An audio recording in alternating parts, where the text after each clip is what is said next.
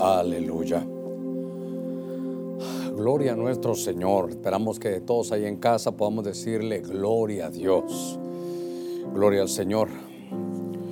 Quisiera tomar unos minutitos rápidamente esta tarde. Recordemos que luego a las 7.30 estaremos en un foro también con el apóstol Sergio, que es una inmersión de doctrinal. Qué lindo poder participar y, aprender juntos.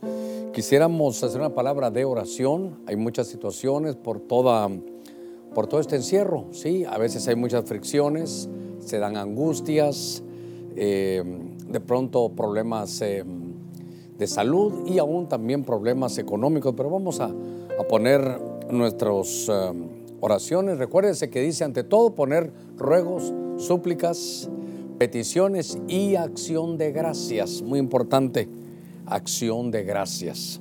Así que vamos a orar y luego ponemos también nuestras ofrendas, nuestras aportaciones, nuestros diezmos ahí delante del Señor Padre. Te damos gracias en el nombre de Cristo esta tarde por tu bendición. Te pedimos, mi Señor, que puedas poner tu mano de salud en cada hogar. Tú das sanidad y das medicina. Mira la necesidad en cada hospital, Señor. En el nombre de Jesús, en cada lecho de enfermedad, te pedimos por tu pueblo, también por los médicos, las enfermeras. Mira, de pronto todo problema que se pueda dar en los hogares, que de pronto pueda haber violencia, la reprendemos en el nombre de Cristo. Estamos orando por las familias. Señor, dependemos de ti, nada más de ti. Tú eres, Señor, el, el único en que nosotros nos apoyamos. Ponemos todo, Señor, en ti, nuestro corazón en ti. En el nombre de Cristo Jesús. Gracias, Señor. Amén y amén. Ahora vamos a orar también por sus su economía. Son momentos bien difíciles, momentos de dificultad. Pablo decía, sé vivir en escasez y sé vivir en abundancia. Ahorita no estamos en abundancia, estamos en escasez. Es un tiempo, ¿sabe qué? Como de guerra. Coma bien, en lo que pueda, coma bien. No desperdiciemos. Y démosle gracias al Señor. Padre, ahora ponemos, Señor, ponemos también cada ofrenda, cada aportación. Mira aquellos que están haciendo ese esfuerzo, mi Dios, de traer sus ofrendas, sus aportaciones y que cada diezmo, Señor, abra las ventanas de los cielos, que podamos estar en tiempo de crisis bendecidos y que no le falte nada a toda tu iglesia. Señor, en el nombre de Cristo, que traigas multiplicación. Tenemos en nuestros labios acción de gracias por lo que estás haciendo y por lo que harás. Amén, Señor, y amén. Gracias, Juan Marcos, gracias por todo el esfuerzo que, que haces de estar aquí llevando y creando esa atmósfera de bendición. Voy a poner mi reloj aquí rápidamente eh, para que podamos leer un pasaje de la Escritura que está en segundo libro de Samuel, capítulo 1, verso 6. El joven que se lo había contado dijo, yo estaba por casualidad, dice aquí en el monte Gilboa. Y aquí Saúl estaba apoyado sobre su lanza, y aquí que los carros y los jinetes lo perseguían de cerca.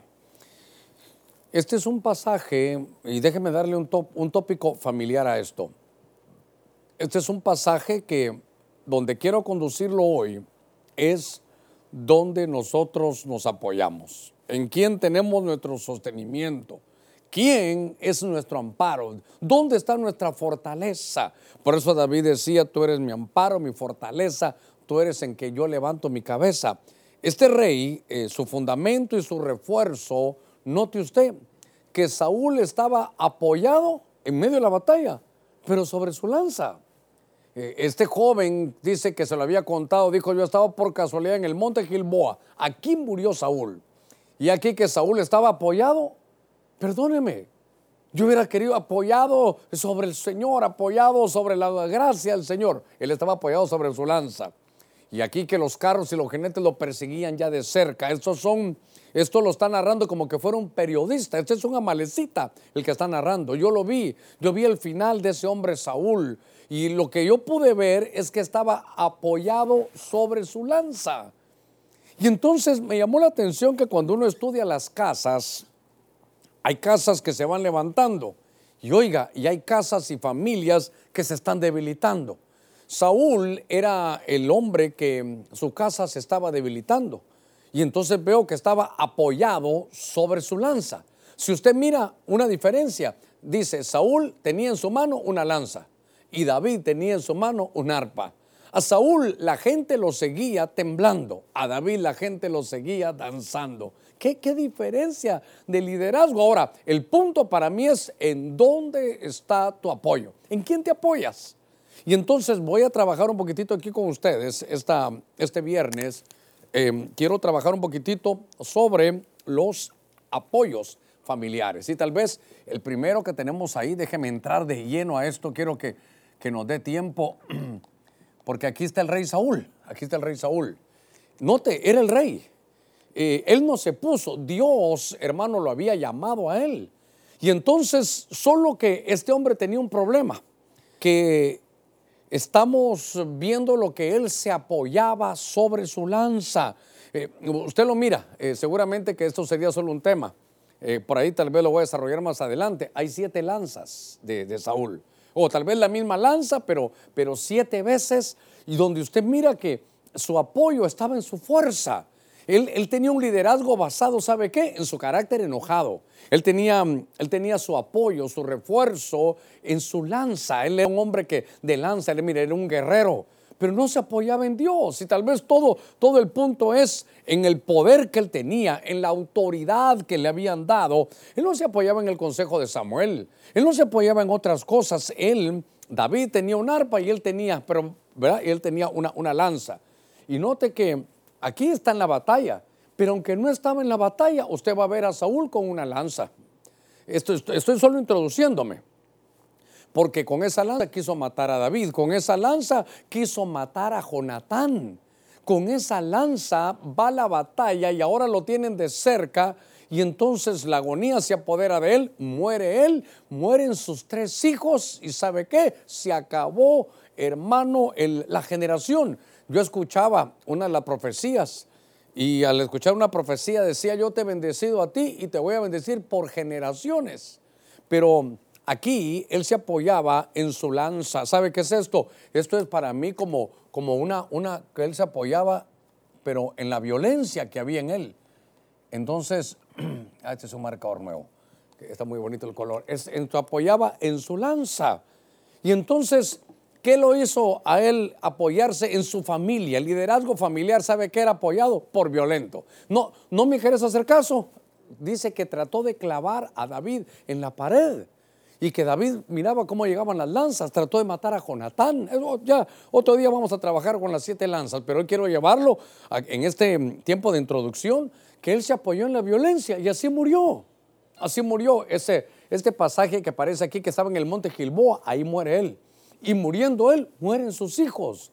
¿Sabe qué? Mató a toda su generación porque era violento. rey, era un rey. Y, de pronto esto me lleva a ver cómo estamos manejando ahora la, la, casa.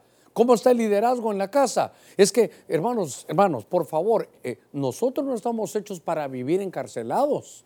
Nosotros no estamos hechos para, en este en esta pandemia que han hecho para, para como que fuéramos un ensayo global de cómo se puede mantener la sociedad metidas en la casa. Entonces yo lo que veo es que no está normal, solo le pido algo, hermano, hermano, deje la lanza, no se apoye en la lanza. Para que le hagan caso, no se, no se apoye en el grito, no se apoye en la violencia.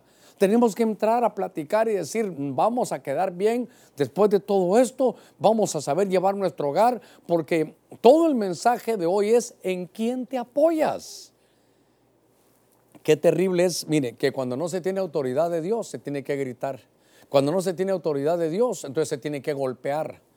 Qué cosa que quería matar a David, quería matar a su, propio hijo Jonatán. Y con esa misma lanza, así fue hermano cuando se fue a morir. Entonces, yo quiero llevarlo aquí. ¿En qué te apoyas? Déjeme avanzar un poquitito en, rápidamente donde quiero llevarlo. En el libro de jueces, capítulo 16, en el verso 29 dice, y Sansón asió las dos columnas del medio sobre las que el edificio descansaba. Esta versión que estoy manejando dice, y se apoyó contra ellas con su mano derecha sobre una y con su mano izquierda sobre la otra. Sansón dice que se apoyó contra ellas. ¿Quiénes eran ellas? Las columnas. Entonces, claro, aquí puede sonar, aquí puede sonar bonito, Ahí va, aquí puede sonar bonito. ¿Por qué? Porque obviamente estamos hablando aquí de Sansón, el, ungido de Dios. Este Sansón eh, venía con una fuerza que le había dado Dios, hermano Sansón. Eh, su, su, nombre eh, significaba o significa un, como un rayo de luz, venía iluminado. Pero creo que las columnas sostienen el edificio. Y qué bueno que te apoyes en las columnas, está maravilloso, pero aquí hay un problema. Aquí hay un problema. Es el problema de un ungido, de un hombre escogido de parte de Dios que se apoyaba en las columnas, sí, pero del templo. Oh, qué maravilloso. Pero hasta que nos damos cuenta que eran las columnas del templo filisteo. Entonces él, ¿sabe qué? Sus decisiones eran, tenía, él se apoyaba, sus decisiones eran en lo que son los cimientos, las bases, las columnas, pero del enemigo. Mire, mire qué cosa, mire qué cosa. A veces yo veo algunos hermanos, no se van a molestar, que quieren apoyar sus ideas y todo, pero, pero ya no en la escritura, sino en las columnas, lo que sostiene, eh, por ejemplo, el templo de los, de los enemigos.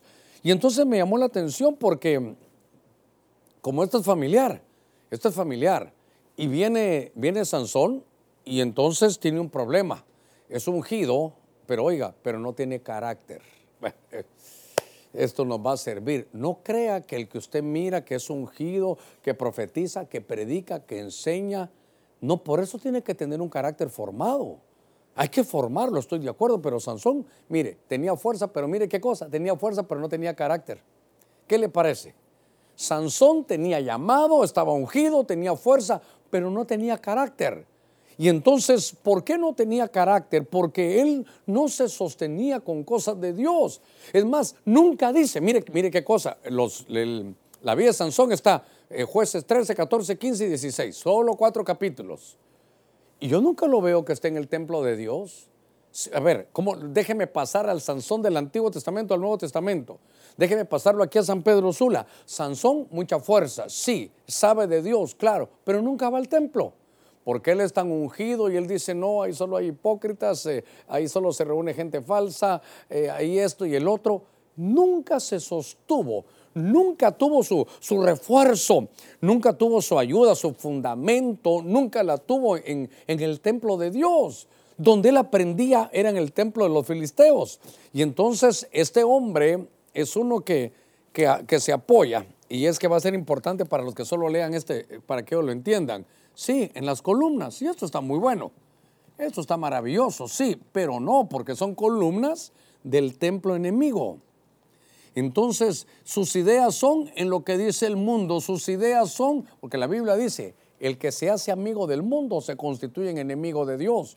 Entonces, él, todas sus ideas, donde él tomaba sus decisiones, su refuerzo, eran las, en las columnas de los filisteos.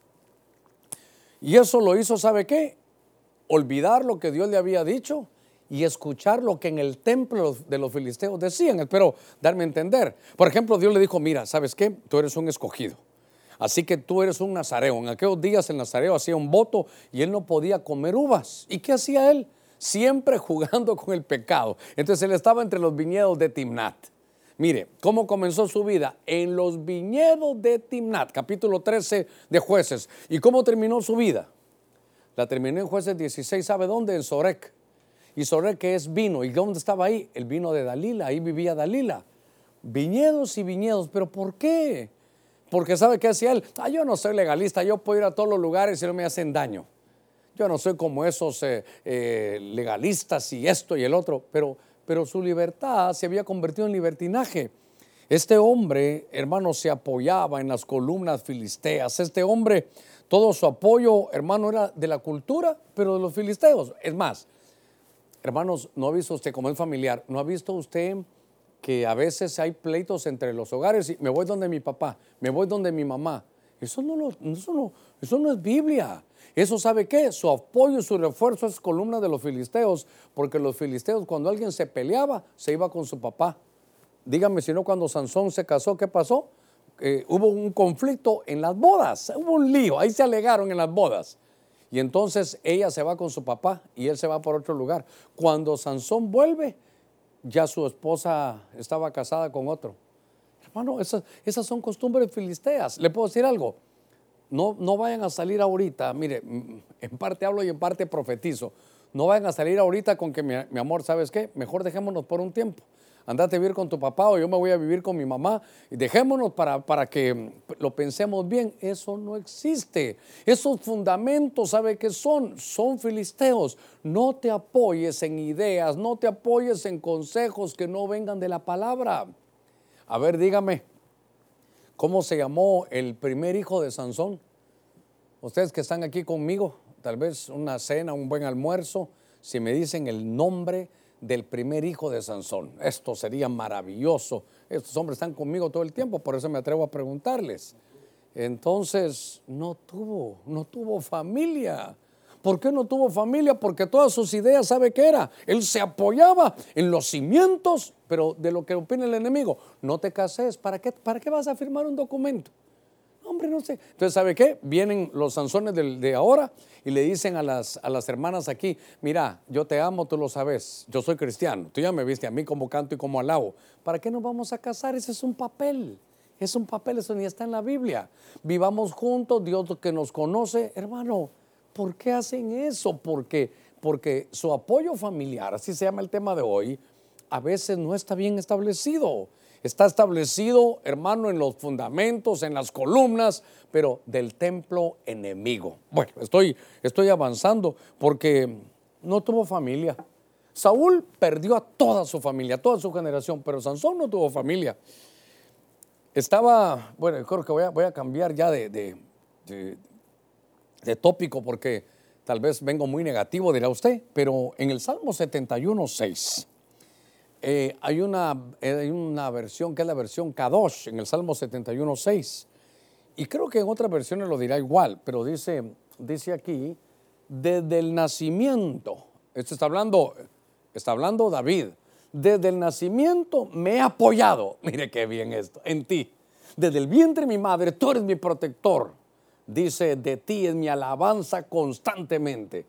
Entonces David, ¿en quién se apoyaba? En Dios desde el vientre. Ahora, esto aquí ya, déjeme, ya me salí de estos primeros 15 minutos que usted quiere tan negativos. Pero ahora, lo que me llama la atención a mí es que son siervos de Dios. No, no, no estoy, estoy hablando del primer rey que Dios eligió, estoy hablando de un hombre ungido del vientre de su madre. Ahora viene David, mire, mire qué cosa, mire que, cómo me va a servir esto. Desde el nacimiento eh, me he apoyado en ti desde el vientre de mi madre. Ey, ey. ¿Y aquí no estaba este del vientre de su madre? ¿Acaso Dios no había dejado, como no había apartado a Sansón desde el vientre de su madre también? Pero entonces David dice, ¿sabes qué, Señor? Desde el vientre he estado yo, desde el vientre mi madre, tú eres mi protector. Desde el nacimiento me he apoyado en ti. Entonces David, hermano, David se apoyaba en el Señor. Entonces aquí David se apoyaba en el Señor. Ah, esto es, esto es de lo mejor que hay, hermano. Este David nos, va, puede dar muchas buenas lecciones acerca de esto. ¿Por qué? Porque qué interesante, un hombre como David, eh, un hombre que, que, hermano, tenía sus problemas graves, pero él sabía en quién apoyarse. Hermano, todo esto está en quién te apoyas. ¿En quién te apoyas? Desde el vientre tú eres mi protector.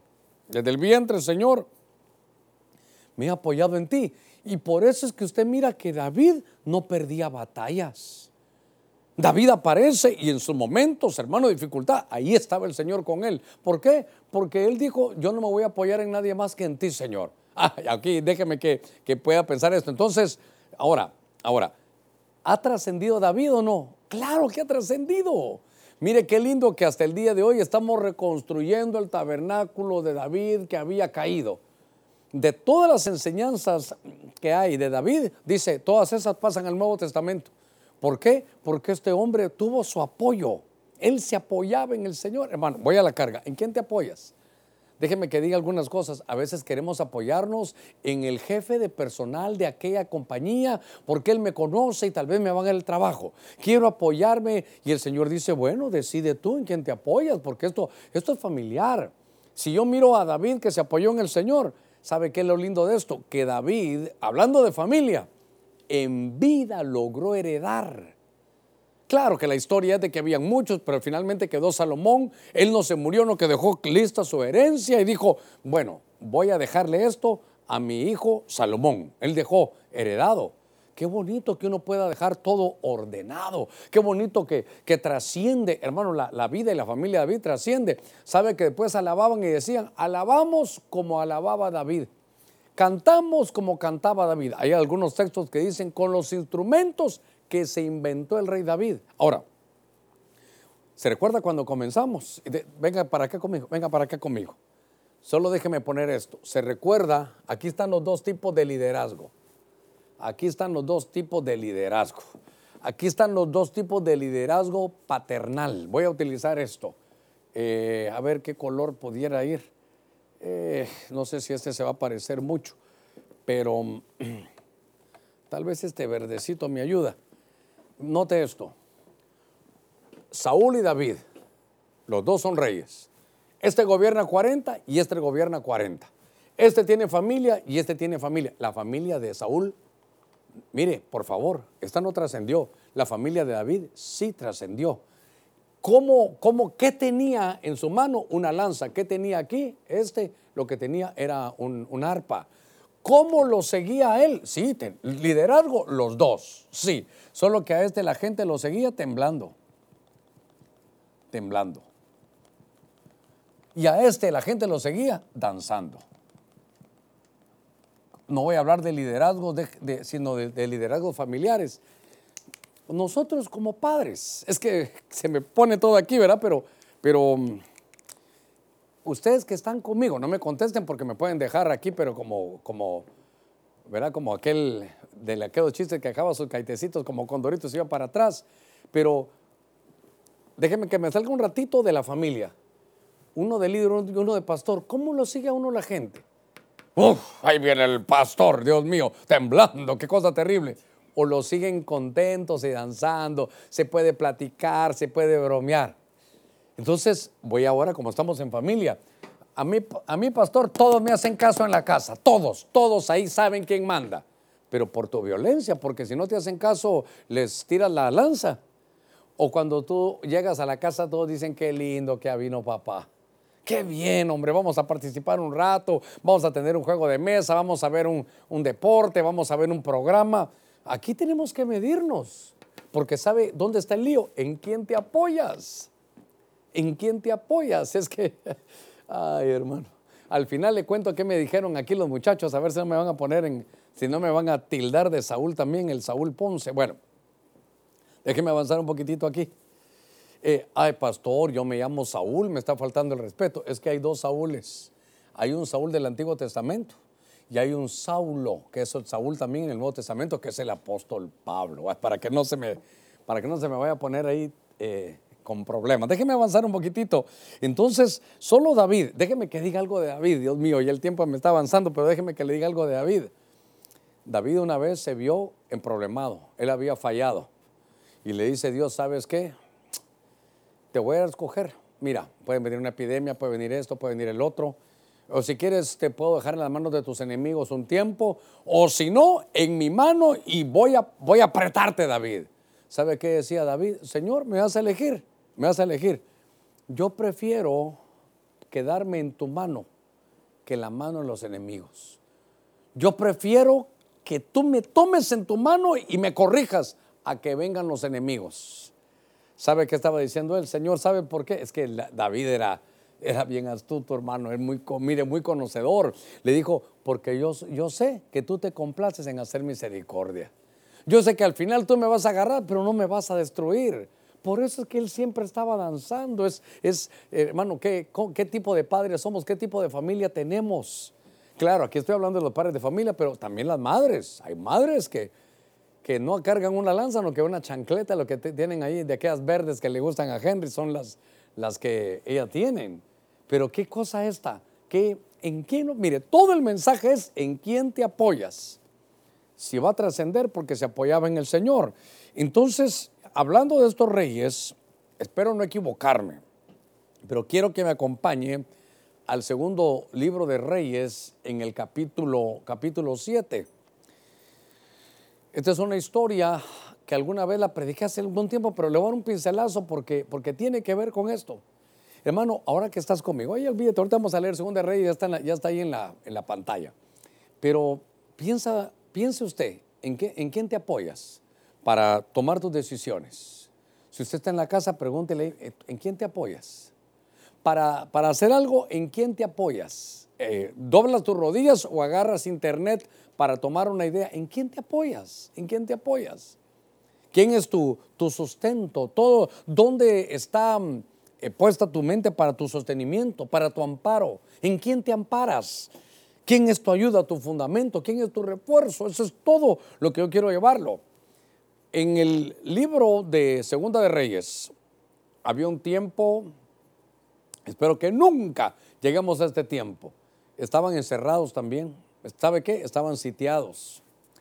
Y entonces apareció un hombre, dice, y el oficial real, en cuyo brazo se apoyaba el rey. Ah, el rey se apoyaba en el oficial real. Respondió al hombre de Dios y le dijo, mira, aunque el Señor hiciera ventanas en los cielos, ¿podría suceder tal cosa? Entonces Eliseo le dijo, oye, aquí tú lo verás con tus propios ojos, pero no comerás de ello. En estos tiempos había, aquí en la, en la escritura, un tiempo de hambruna, un tiempo eh, de sitio.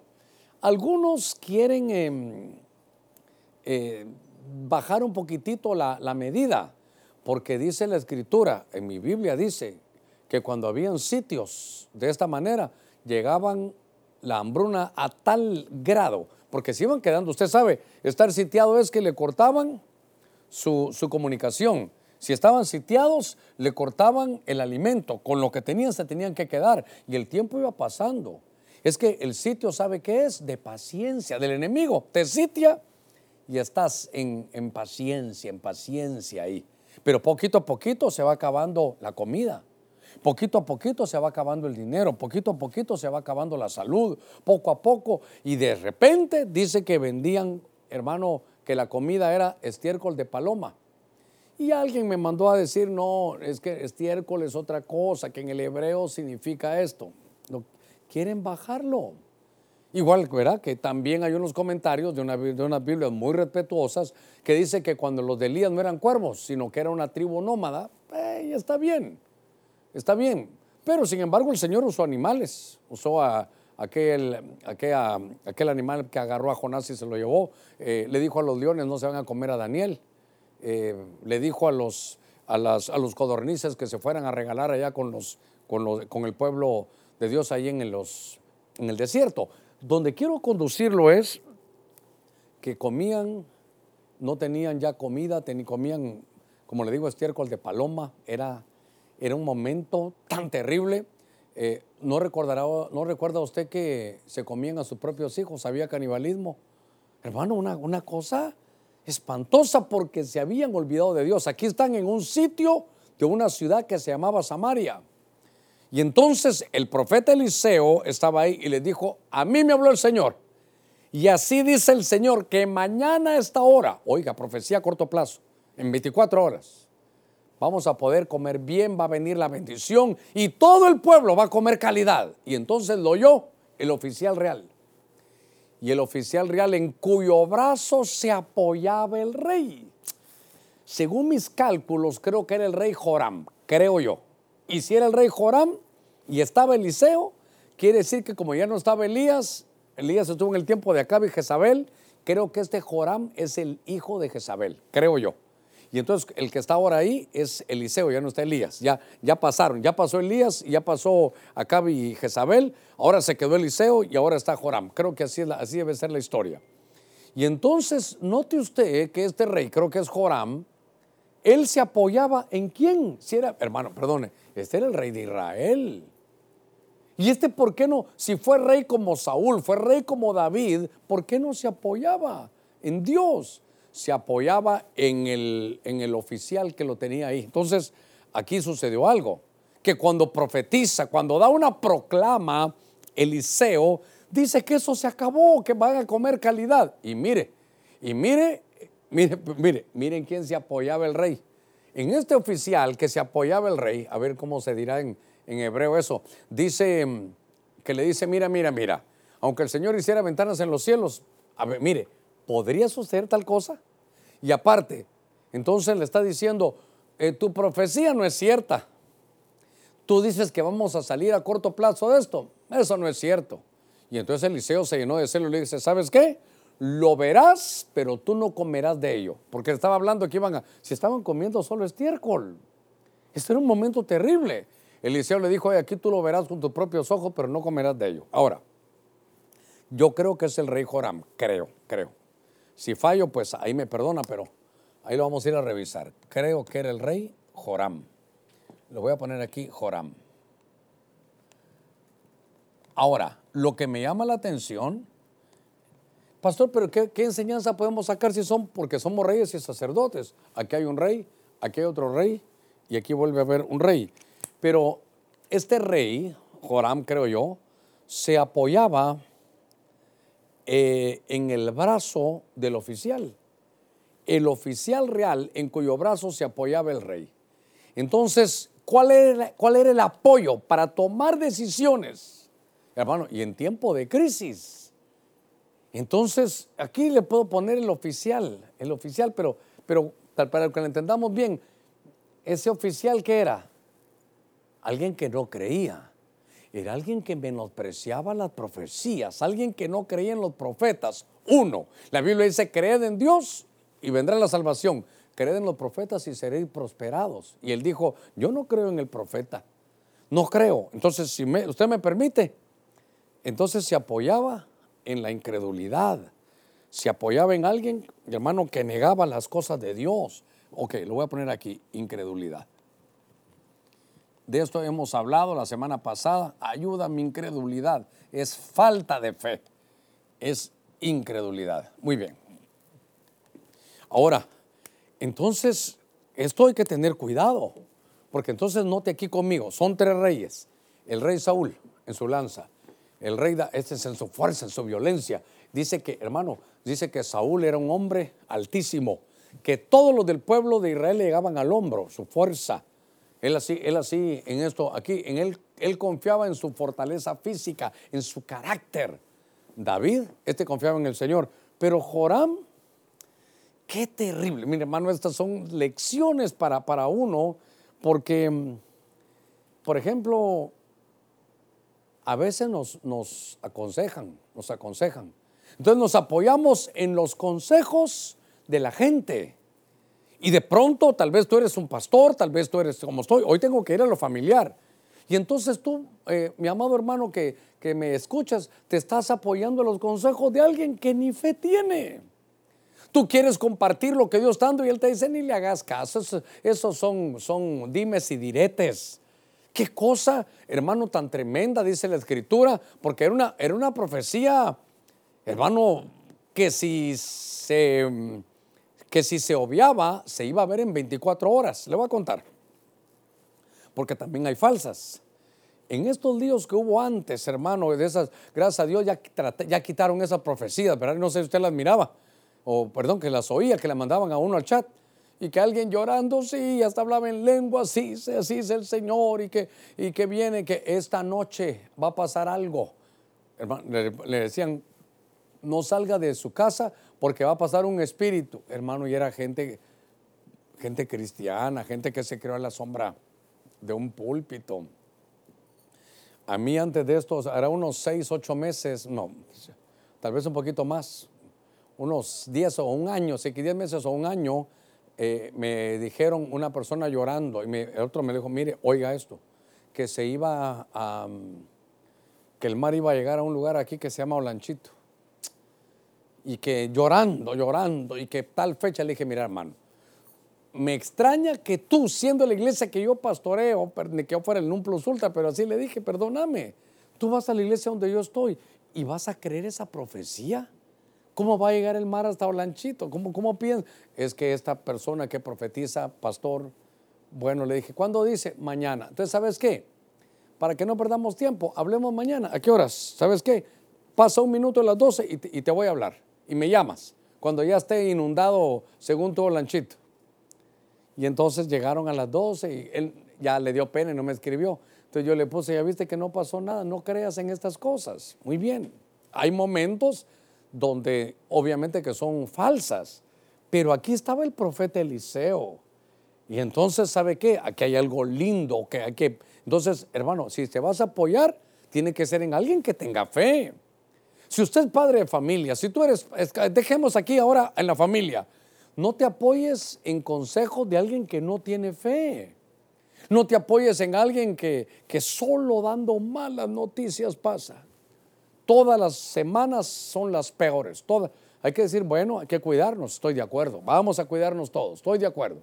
Pero todas las, todas las, todas las noticias son malas. Entonces ahora viene y dice, mira, Dice Eliseo, en 24 horas van a comer bien. Y entonces él dice que no. ¿Acaso Dios puede hacer eso? Mire, la incredulidad. ¿Acaso Dios va a terminar este virus? ¿Cree usted que Dios lo va a hacer? Mire la incredulidad. Claro, hay que esperar la palabra de Dios. Lo que me llama la atención es que dice que al otro día había unos hombres que eran marginados. ¿Por qué eran marginados? Porque eran leprosos. Y estos leprosos dijeron, bueno, como aparte de todo, que nos tienen sitiados, nosotros estamos afuera, somos los peores. ¿Oíste lo que profetizó Eliseo? Sí, bueno. Si nos quedamos aquí, vamos a morir de hambre. Si vamos allá, todos vamos a morir. Por por lo menos muramos en el intento de buscarlo. Y cuando ellos fueron al campamento enemigo que los tenía sitiados, ya Dios había operado un milagro, ya Dios había hablado, ya Dios los había sacado, ellos creyeron, Dios los hizo oír que venía un ejército más fuerte y se fueron. Y entonces en el camino ropa nueva, hermano, eh, fina. Dice que había, eh, hermano, bajías, leí una, una versión de oro. Dice que había, en el camino estaba todo tirado, ellos solo venían recogiendo. Y cuando llegaron al campamento, comida. Hermano, no, no recuerdo, tal vez lo tenía que haber leído, no recuerdo cuánto tiempo fue esta, este sitio. ¿Cuánto tiempo habrán tenido de no comerse un pedacito ahí, hermano, de un buen churrasco con una su ensalada, qué sé yo? Ellos solo habían comido, perdónenme una vez más, solo habían comido estiércol de paloma durante cuánto tiempo, no sé. Y entonces empiezan a comer y eso me llevó a mí algo sensacional. Hermano, yo creo lo que leo, yo no creo lo que veo. Si usted está viendo y oyendo solo lo malo, lo van a si usted está poniendo, se está apoyando en los que no tienen fe. Hermano, de esta vamos a salir, sépalo, vamos a salir. Usted tiene que saber que somos una generación desde hace 100 días que esto comenzó un poquito más, lo hemos dicho. ¿Por qué nos tocó a nosotros? Vaya, ¿por qué no le tocó a nuestros abuelos? ¿Por qué no le tocó a los, a los que no han nacido? Porque no es para ellos. A usted y a mí nos tocó vivir ahora. Así que tome fuerza, diga, Señor, tú pusiste aquí a tu siervo, tú pusiste aquí a la familia, yo no creo lo que veo, yo creo lo que leo. Y lo que leo es que no he visto justo desamparado ni su simiente que mendigue pan. Tu palabra dice que puede caer mil y diez mil, pero que a mí no llegará. Señor, en esto estoy, en la palabra. Pero Joram se apoyó. Y sabe que este, este oficial real, aquellos que estaban comiendo y dijeron ellos, no es bueno que comamos y no le digamos a la gente no es bueno que solo yo tenga que comer si yo sé lo que es no comer. Vámonos, digámosle a la gente. Y llegaron con la noticia. Cuando le dijeron, miren, la, profecía del, del liceo se ha cumplido, la gente salió corriendo para ir a comer. Y aquí estaba el oficial real. Dice que estaba en la puerta y se lo pasaron llevando. Lo atropellaron, oiga, y allí murió. ¿Quién murió? El rey. Eh, el rey, el rey, murió atropellado porque se apoyó en la incredulidad, en el oficial que no creía nada lo que la Biblia dice. Hermano, ¿con quién te estás juntando? ¿Con quién te estás juntando? Hermano, ¿quién, con, quién, dónde, ¿con quién te estás apoyando? Para decir lo que dices, ¿con quién? Había un hermano que me estaba haciendo algunas preguntas y le dije, mira, no sé si has estado leyendo o alguien te ha metido cosas en la cabeza. ¿En quién te estás apoyando? Qué cosa más, más tremenda. Detengámonos un ratito. ¿En quién te apoyas? ¿Dónde, dónde está tu sustento, tu, tu, amparo, tu sostenimiento, tu ayuda? ¿De dónde viene tu ayuda? Primero Timoteo, mire cómo, cómo se, se, está ordenando el mensaje. Primero Timoteo capítulo 1, en el verso 18. en el verso 18. 1 Timoteo capítulo 1, verso 18. Entonces ahora vamos a hablar de Timoteo. El gran Timoteo. Fíjese qué cosa esta de Timoteo. Me llamó la atención que dice aquí la escritura, te recomiendo dar estas, eh, instrucciones, eh, Timoteo, hijo mío, atendiéndome a aquellos mensajes inspirados que se referían a ti, apoyado en ellos, presta servicio en este noble combate. Una vez más, es que la versión que tuve que elegir es porque al leerla me di cuenta en qué se apoyaba Timoteo. Te encomiendo dar estas instrucciones, Timoteo, hijo mío. ¿Quién le está diciendo? Pablo. Atendiéndome a aquellos mensajes inspirados, tal vez ponen otra versión, esta no, no me gustó, que se referían a ti, apoyado en ellos. A ver, a ver, es que yo tenía otra versión. Ah, yo tenía la versión Jerusalén 3, esta es la 2. Mire cómo dice la que yo tengo. Esta es la recomendación, hijo mío Timoteo. Dice que yo te hago de acuerdo con las profecías pronunciadas sobre ti anteriormente Combate apoyado en ellas. Dice aquí el buen combate. Bueno, hubiera querido que usted lo, viera porque es la versión Jerusalén 3, BJ 3. Una vez más se lo voy a leer. Esta es la recomendación, hijo mío Timoteo. Oiga, que yo te hago. ¿Cuál es la recomendación? Que de acuerdo con las profecías pronunciadas, ah, que de acuerdo a las profecías eh, anunciadas, Aquí entonces son profecías. Ah, profecías. Que de acuerdo a las profecías anunciadas, mire qué cosa, dice aquí sobre ti anteriormente, aquellas profecías que se dieron sobre ti, combate apoyado en ellas. ¿Apoyadas en quién? En las profecías. Entonces, perdóneme hermano, ahorita esto no lo tenía que decir, me está quedando como anillo al dedo. ¿Por qué? porque todo esto se está entrelazando, pero hermosamente, porque este Joram no creyó las profecías. Y a Timoteo le dice, ¿sabes qué? Que no te pase como Joram. Hermano, ¿qué, qué le pasó a, Joram? Este oficial real, eh, real, perdón, cuando se supo la, la proclama, que era, la proclama era que iban a comer bien, la proclama lo atropelló. Yo le he dicho en alguna oportunidad, a veces hay proclamas y digamos, para nosotros de ministerio siempre hay proclamas. Este es el año de la reconciliación.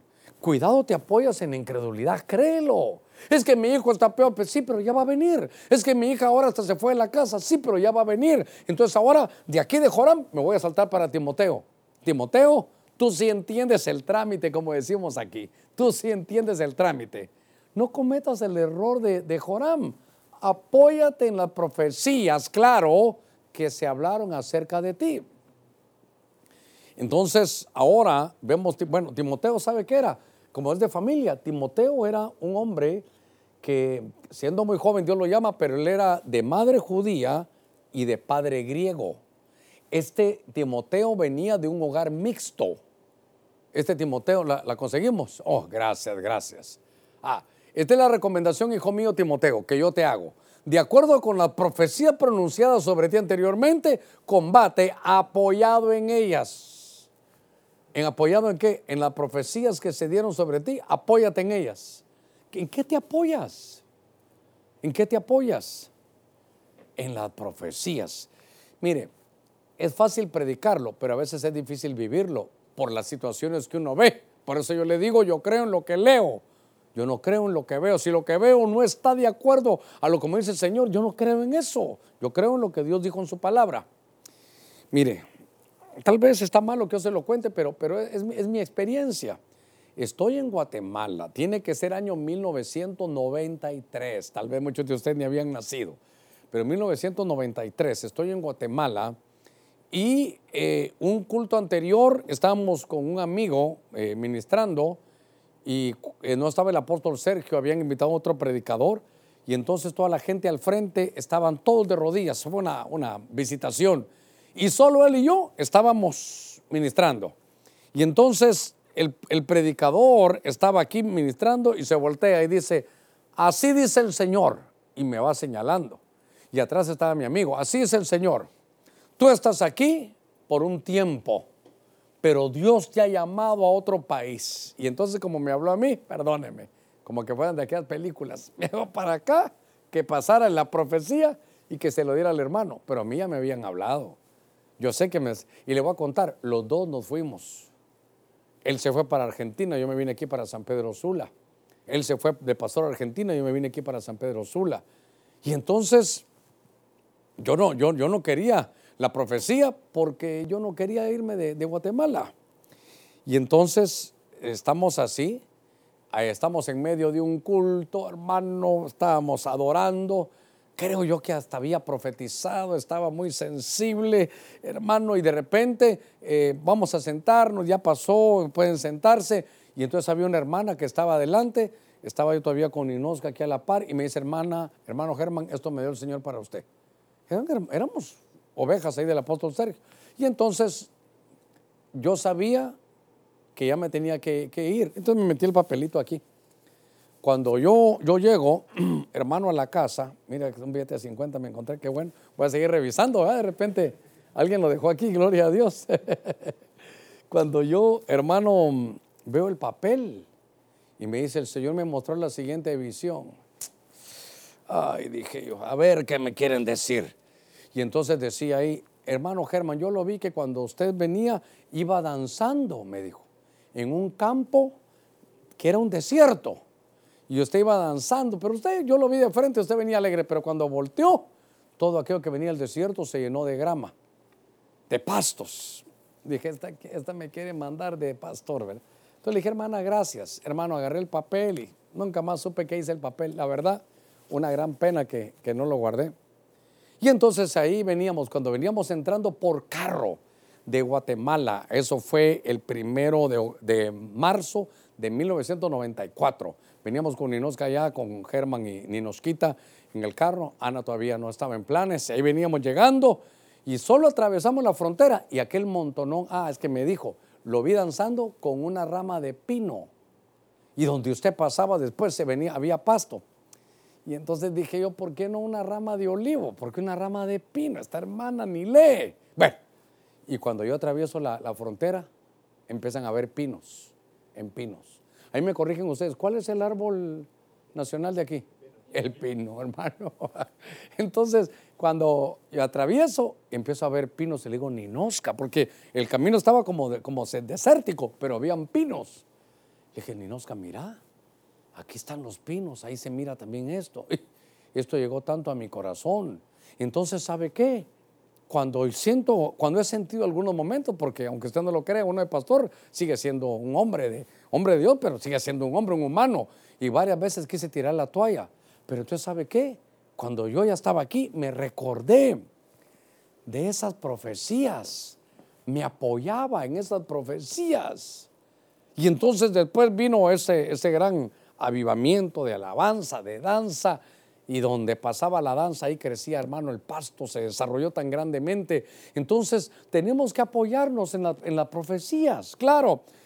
Por ejemplo, le voy a dar una, una, palabra que aparece aquí, la palabra profética más segura, la que está escrita. Y la Biblia dice, cree en el Señor Jesucristo y serás salvo tú y toda tu casa. Entonces, ¿sabes qué?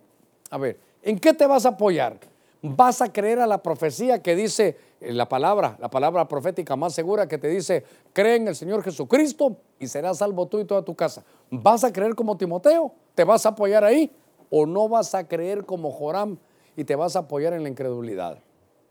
Hermano, la palabra de Dios dice, el cielo y la tierra pasarán, pero mis palabras no pasarán van a venir cielo nuevo y tierra nueva, van a tener que renovar la tierra. La tierra ha sido eh, el, qué sé yo, el escenario de creaciones a saber de cuántos millones de años. La, claro, la creación adámica tiene seis mil, pero la preadámica, aquí vivieron ángeles. En el huerto de Dios antes de Adán estuvo, estuvo Luzbel.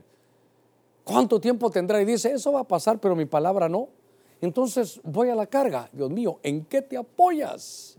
¿En quién te apoyas? Le dijeron Timoteo, combate la, combate la, la, pelea que tienes, la guerra que tienes, combátela, pero ¿sabes qué? Apóyate en las profecías que te dieron. A mí me dieron una profecía hace muchos años y me recuerdo, la hemos estado platicando.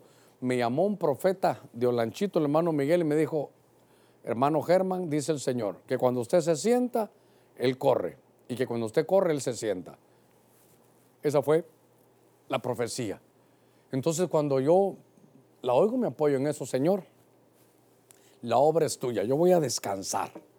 Ahora me ha tocado, me ha tocado, Señor, y, la luz del mes, y los salarios de los muchachos, ah, ahí sí tienen que clamar ustedes, de verdad. ¿Ah? Pero ¿sabe qué? Tengo que apoyarme en la profecía, en la palabra profética más segura. Es la iglesia eh, Ebenezer, sí, pero es iglesia de Cristo. Es iglesia de Cristo. Entonces Él se va a encargar de sostenerla. ¿Sabe qué? Apóyese, apóyese en las profecías. No he visto justo desamparado ni su simiente que mendigue pan. Usted no va a andar mendigando. Dígale a él que está a la par suya, usted no va a andar mendigando. Hermano, tú no vas a estar mendigando. Tú no naciste para eso. Dios está con nosotros. Apoyémonos en su profecía, en su palabra. ¿En quién te apoyas? Qué cosa más terrible, hermano. ¿En quién te apoyas? Mire, el libro de Juan, este es lindo. 21:20 dice la escritura, es una versión shock, una versión española. Dice, se volvió Pedro y vio a aquel discípulo a quien Jesús eh, quería. Aquí realmente se amaba el mismo en la cena que se había apoyado en su pecho y le había preguntado, Señor, ¿quién es el que te va a entregar? Entonces, aquí está ahora Juan. Juan. Aquí está Juan. Aquí está Juan.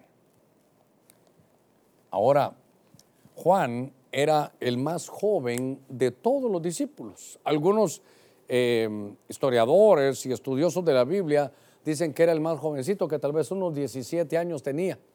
Y entonces yo quiero que vea el éxito de Juan, mire, Juan es el único que vio al Señor desde, su, desde sus inicios, desde que lo vio en el Jordán. Desde ahí venía Juan, era un jovencito. Juan lo vio, Pedro, Juan y Jacobo lo vio transfigurado al Señor. Juan estaba ahí cuando el Señor estaba en la cruz. Juan lo vio cuando resucitó, se apareció a los, a los once, ahí estaba Juan también. Y Juan lo vio en Apocalipsis glorificado. Juan es el que mejor óptica ha tenido el Señor. Lo vio en cuerpo de humillación, en un cuerpo semejante al nuestro, lo vio transfigurado en el, en el, en el monte, lo vio resucitado, lo vio exaltado y en Apocalipsis lo vio glorificado. Nadie como Juan. Pero entonces hay que ver dónde se apoyaba Juan. Juan estaban todos en la mesa y él se apoyaba en el pecho del Señor, estaba en su corazón. Ah, esta es una forma de vida diferente. Por eso algunos, algunos, a mí no, le cae mal Juan, porque Juan cuando escribe, él dice, eh, aquel discípulo al que el Señor amaba, refiriéndose a él mismo. Sí, pero él se sabía amado. Yo no sé si usted se siente amado de parte de Dios, pero, pero estaba él en, en el corazón del Señor. Ahí estaba, ahí, ahí él ponía. Entonces, ¿sabe qué? Entendemos que ahí en el corazón estaban los deseos, los, los sentires. Qué lindo es que entonces se apoyaba, ¿sabe qué? En conocer el corazón del Señor. A ver cómo se lo puedo decir. ¿Qué es eso? En conocer sus deseos. Y entonces esto, esto nos lleva a algo más, porque Juan es el amado. Eh, Juan, eh, nos apuntamos ahí, a este fue el que leyeron el Apocalipsis. Este Juan es el que más escribe. Juan escribe el Evangelio. Juan escribe las tres epístolas y Juan escribe Apocalipsis. Por ahí andan aquellos chistes, ¿verdad? Que cuando el Señor resucitó, dice que corrieron, pero que, que Juan llegó primero que Pedro. Entonces, ¿por qué? Dicen algunos que Pedro solo tenía primera y segunda y aquel tenía primera, segunda y tercera. Pero no, no, Pedro tenía el Evangelio de Marcos. Eh, primera de Pedro y segunda de Pedro, tenía tres velocidades, dicen por ahí, pero ese Juan era, hermano, tremendo. Ahora, ¿por qué? Porque él siempre estaba cercano al corazón del Señor. ¿Sabe qué es esto? Es sin que Dios, a ver cómo lo digo, sin que Dios dé órdenes, Juan quería hacer los deseos del Señor. Sus deseos eran, no hace falta que lo digas, yo sé lo que a ti te gusta, Señor. a qué hermana no la aguanto, Señor, pero yo sé lo que a ti te gusta, que perdone. Lo voy a hacer, Señor. No hace falta que me lo digas, yo ya lo sé. Cuando, cuando alguien se apoya en conocer y saber y sentir los deseos está pegado al corazón, entonces vamos a caminar con un corazón diferente.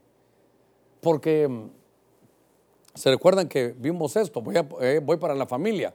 Aquí, eh, Juan es un hombre que tal vez lo voy a aplicar como un joven, el más joven, pero conocía el corazón del Señor.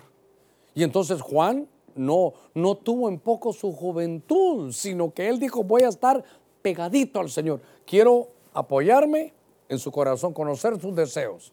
Ah, Señor, tú dices que el que se hace amigo del mundo se constituye en enemigo de Dios. Ese es tu deseo. No hace falta que me lo digas, yo lo sé. Qué lindo es conocer del Señor. Mire, qué lindo es eh, conocer cómo Dios lo trata a uno. Yo tengo algunos programas, sobre todo deportes, que son especiales para mí. Pero yo sé que primero está Él. Pero Yo siempre, ¿se recuerda que yo le decía cuando estábamos allá en el templo? Decía, a ver hermanos, a ver si no tienen idolatría ustedes.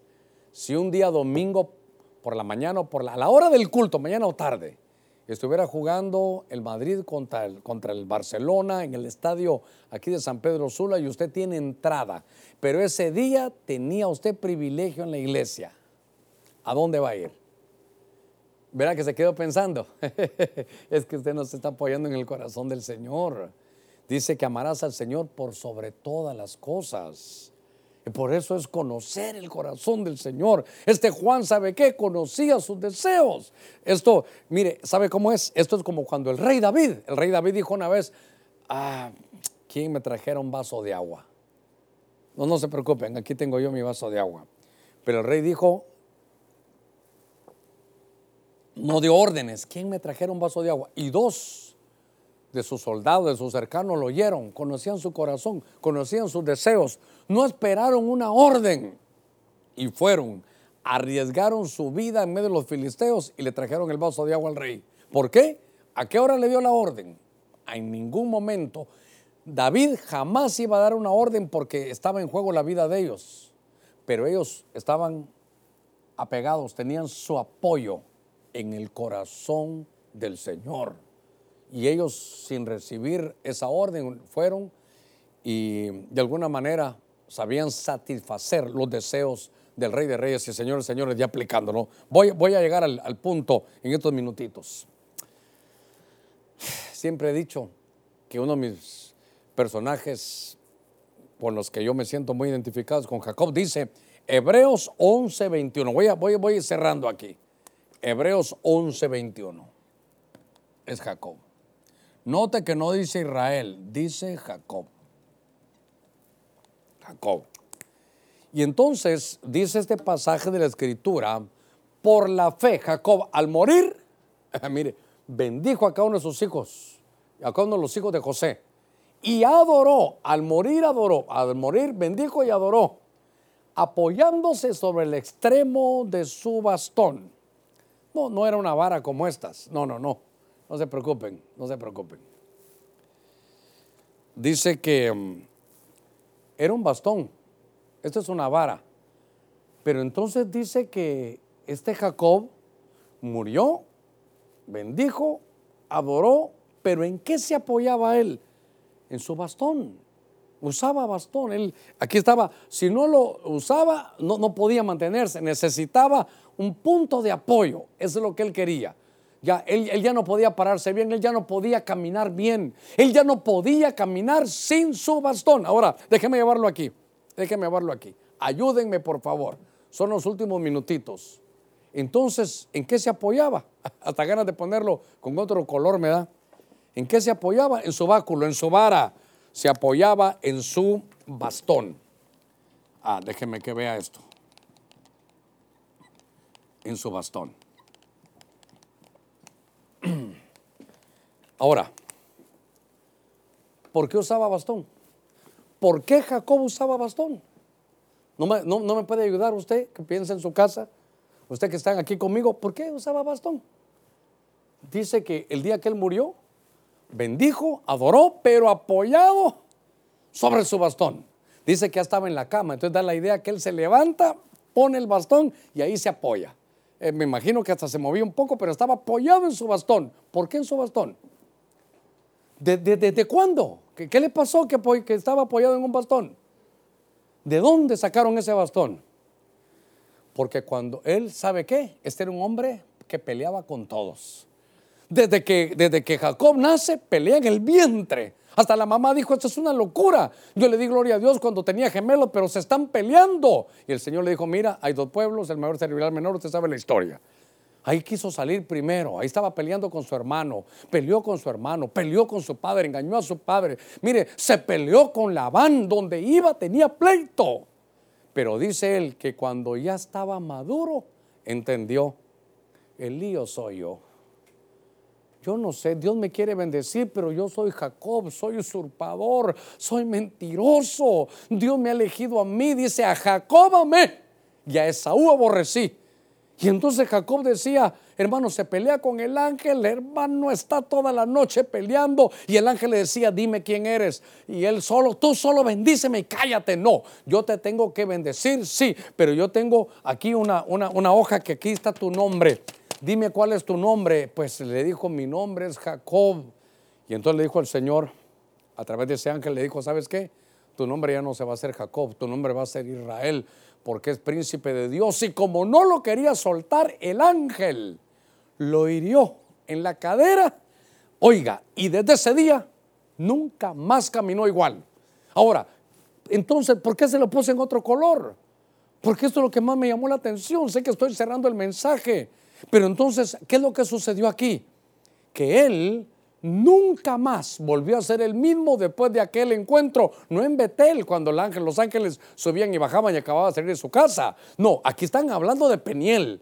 Aquí están hablando cuando vio a Dios cara a cara. Aquí están hablando cuando se, se, enfrentó y le dijo, Señor, yo ya no puedo así. Yo ya entendí, el del pleito soy yo, no es mi esposa, no son mis hijos, no son los hermanos, no es el pastor, no son los ancianos, no, no es mi jefe, no es la compañía, no. El lío lo tengo yo. Y entonces se enfrenta con Dios. Hermano, ¿sabe qué? Después de esa experiencia, él dijo, no soy el mismo. Desde ese día él utilizaba bastón. Desde ese día que él peleó, ese día lo cambiaron. Ese día, hermano, él sabía que él era otro. Él sabía que lo habían cambiado. Entonces, ¿sabe qué? Se apoyaba, mire qué lindo, no en el viejo hombre, se apoyaba en su experiencia. Dios, a pesar de lo que soy, Dios me ha llamado. A pesar de lo sucio que tengo en la mente, Dios me cambió. A pesar de que soy mafioso y soy transero como era Jacob, Dios lo cambió. Entonces, ¿sabe qué dijo él? Me voy a apoyar en esto. Desde ese día nunca más caminó igual. Qué lindo que llega el día de su muerte y él dice, no, yo me estoy apoyando en la experiencia que he tenido. Sí, ahora pueden decir que Dios no existe, pueden decir que Dios no está conmigo. yo no, yo no me voy a dejar guiar por eso. Yo me apoyo en la experiencia que he tenido con Dios. El único que me puedo cambiar, no me puedo cambiar ni papá ni mamá, no me puedo cambiar el psicólogo, no me puedo cambiar la cárcel, no me puedo cambiar la enfermedad. El único que te puede cambiar es el Señor. Si tú estás viendo este programa, te quiero decir algo. Esto, no se trata de, que te vayan a lavar en la cabeza, esto no se trata de que vayan de alguna manera, mire que el tiempo se me está acabando. No se trata de otra cosa. El único que te puede cambiar, en el que ya te apoyaste en muchas cosas, te apoyaste en tu violencia, te apoyaste en el mundo, te apoyaste en gente que es incrédula, pero ahora te digo algo, apóyate en el corazón de Dios, apóyate en la palabra que hay, en la palabra escrita, apóyate en el Señor. Entonces, dos hombres tremendos, mire, David y Jacob se apoyaban en el Señor, pero Jacob en la experiencia. Tú ya tuviste una experiencia. Entonces, cuando quieras tirar la toalla, recuérdate. No, no, Señor, si yo es yo no solo yo no soy tuyo solo porque leo unas letras de un libro que se llama Biblia. Yo soy tuyo porque tú me has cambiado a pesar de lo que soy, a pesar de, la mente que, que, tengo, a pesar de las situaciones que he vivido, a pesar de las ataduras que nadie ve que son invisibles, tú me has desatado. Y en lugar de ser Jacob, me has declarado un príncipe de Dios. Podemos haber fracasado ya mucho en la familia. ¿Por qué no le pides al Señor un cambio como el que tuvo Jacob. Padre, en el nombre de Cristo, he predicado tu palabra, he predicado un mensaje que tú sabes que me lo escribiste por porque yo no lo tenía en mi corazón del todo, pero me lo escribiste en el corazón. Utilizaste hasta ángeles para hablarme. Pero Señor, gracias porque sé que hoy vamos a cambiar. Hoy vamos a apoyarnos en ti, en tu palabra escrita. Vamos a apoyarnos cercanos a conocer tus deseos, pero sobre todo en la experiencia. Yo quiero tomar estos minutitos rápidamente. Si hay alguien que no conoce al Señor, mira, perdóneme, a veces me emociono porque es que esto es lo que yo he vivido. De esto he saboreado yo, por eso soy, por eso, por eso me, me miro mucho con Jacob. Qué tan duro era Jacob que el mismo Señor tuvo que cambiarlo. Y nosotros, tal vez hasta peor que Jacob somos. Si no te cambió ni la muerte de un ser familiar, no te cambió la muerte ni de tu mamá, que en, el, hecho de la enfermedad te dijo que, que por favor cambiaras, que dejaras un vicio. Si no te cambió el psicólogo, no te, estuviste preso un tiempo, ni eso te cambió. El único que te puede cambiar es el Señor. Y yo quiero invitar a todos aquellos que van a recibir a Cristo, que ahí donde estén, si pudieran ponerse de rodillas, pastor, estoy en medio de la familia, no importa, mejor así oran por ti. Y dile, Señor, yo quiero apoyarme en ti. Padre, en el nombre de Jesús, no nos vamos a apoyar en nuestra propia fuerza. No nos vamos a apoyar, Señor, en aquellos que no tienen fe. No nos vamos a apoyar en lo que dice la falsa ciencia o la, hermano, los conocimientos que son del mundo. No nos vamos a apoyar en sabiduría humana, nos vamos a apoyar en ti. Dígale Jesús, te entrego mi corazón, cámbiame, tú sabes, tú conoces quién soy, qué pienso, saca toda la basura que hay. Cuando el Señor vino, nació, dicen algunos, que estaba ahí en un pesebre, en un lugar que no era muy limpio. Solo hay algo más sucio que un pesebre, nuestro corazón. Pero ahí llega el Señor, ahí se hace espacio, ahí llega la luz y se van las tinieblas. En el nombre de Cristo, dile de la misma manera que Jacob, cámbiame a mí, cámbiame. Haz el cambio, Señor, en el nombre de Cristo. Haz el cambio. Donde quiera que usted oiga este mensaje, a la hora que lo oiga, ahí donde está, dígale, Señor, me voy a apoyar en ti. Nadie me ha podido cambiar, ni las lágrimas de una madre, ni las lágrimas de una esposa, ni las lágrimas de los hijos, porque el único que te puede cambiar es el Señor. Yo lo bendigo y bendigo a cada uno que está recibiendo a Cristo, que se haga el milagro del nuevo nacimiento y que podamos hoy sostenernos en la experiencia, Señor, de esta noche todo te lo pedimos en el nombre de Cristo. Haz los cambios. Si cambiaste a Jacob, puedes cambiarnos a nosotros. Mira aquellos que están pidiendo que entres en su corazón, que tu luz erradique toda tiniebla. Aquellos que se van a reconciliar, vuelve a casa. Vuelve, vuelve, vuelve al Señor. Vuelve a apoyarte en el corazón de, de nuestro Señor. Vuelve a apoyarte en el Señor. Deja, deja tu mal camino y vuelve. Yo bendigo a aquellos que se están reconciliando en el nombre de Cristo, que puedan volver aquí a casa.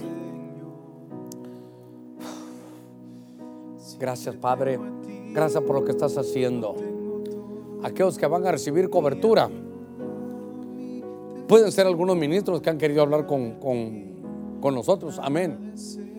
Aquellos que están aquí en San Pedro Sula, que tal vez estaban como visitas virtuales y quieren quedarse, reciban cobertura. Y aquellos, ponga cuidado en esto, que no tienen una iglesia, pero que están lejanos como nuestro hermano Juan allá en Alemania, como nuestros hermanos allá en Dinamarca, como algunos hermanos que están que les quedan en las ciudades o en las iglesias a 15 o 20 horas.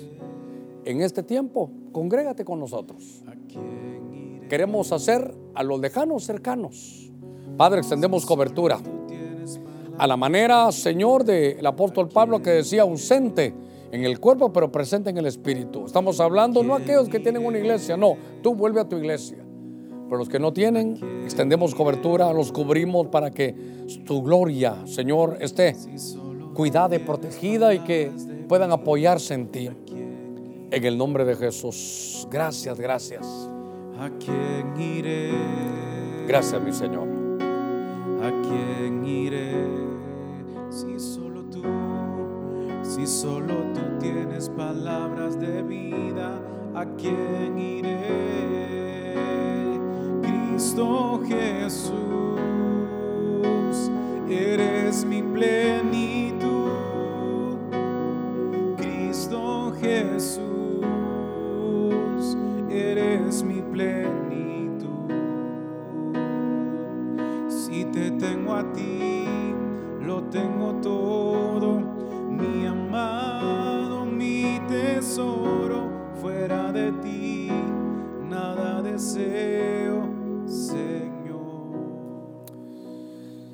Padre, te damos gracias esta noche por tu bendición. Que aprendamos a apoyarnos en nuestro Señor. Creo que ese es el apoyo que todos necesitamos en estos días que estamos viviendo. Gracias por estar con nosotros. Lo esperamos este domingo a las 10.30 y a las 2.30 de la tarde. Durante la mañana estaremos presentando a los niños y no sé si tenemos ahí para que usted lo pueda ver. Tal vez antes, solo perdóneme. Bueno, ya lo que tenemos aquí a los niños. Usted puede llamar a estos números 98 79 38 33 y también al 98 96 99 62. Puede escribir este correo eh, tecogonzo5 arroba yahoo.com es hermano Gonzalo. Ahí para que nos puedan ayudar y presentar a nuestros niños este domingo. Les mando un abrazo y que Dios los bendiga.